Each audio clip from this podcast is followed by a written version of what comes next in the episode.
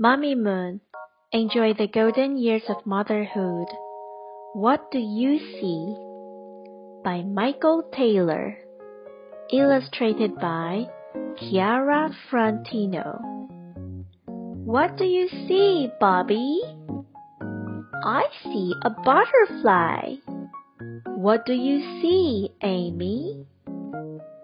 I see flowers. I see a green frog. I see green trees. I see a bear. A bear?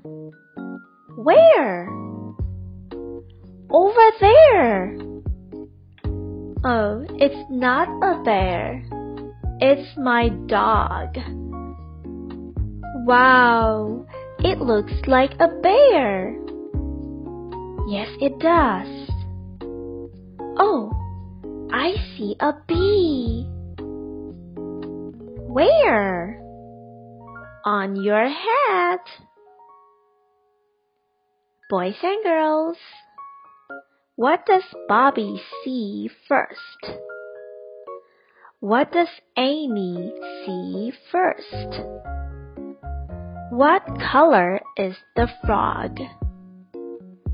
Have you ever been to the park in spring?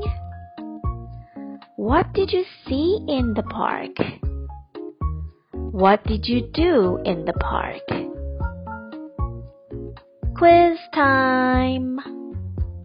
Number one. What did Bobby see first? Dog or butterfly? The answer is butterfly. Number two. What did Amy first see? Flowers or cat? That's right. Flowers. Number three. What did the dog look like?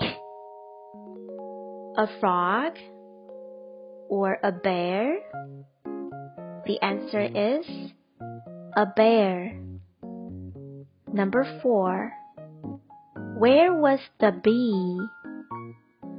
On Amy's hat or on her doll?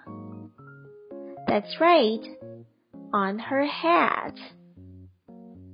Were you right?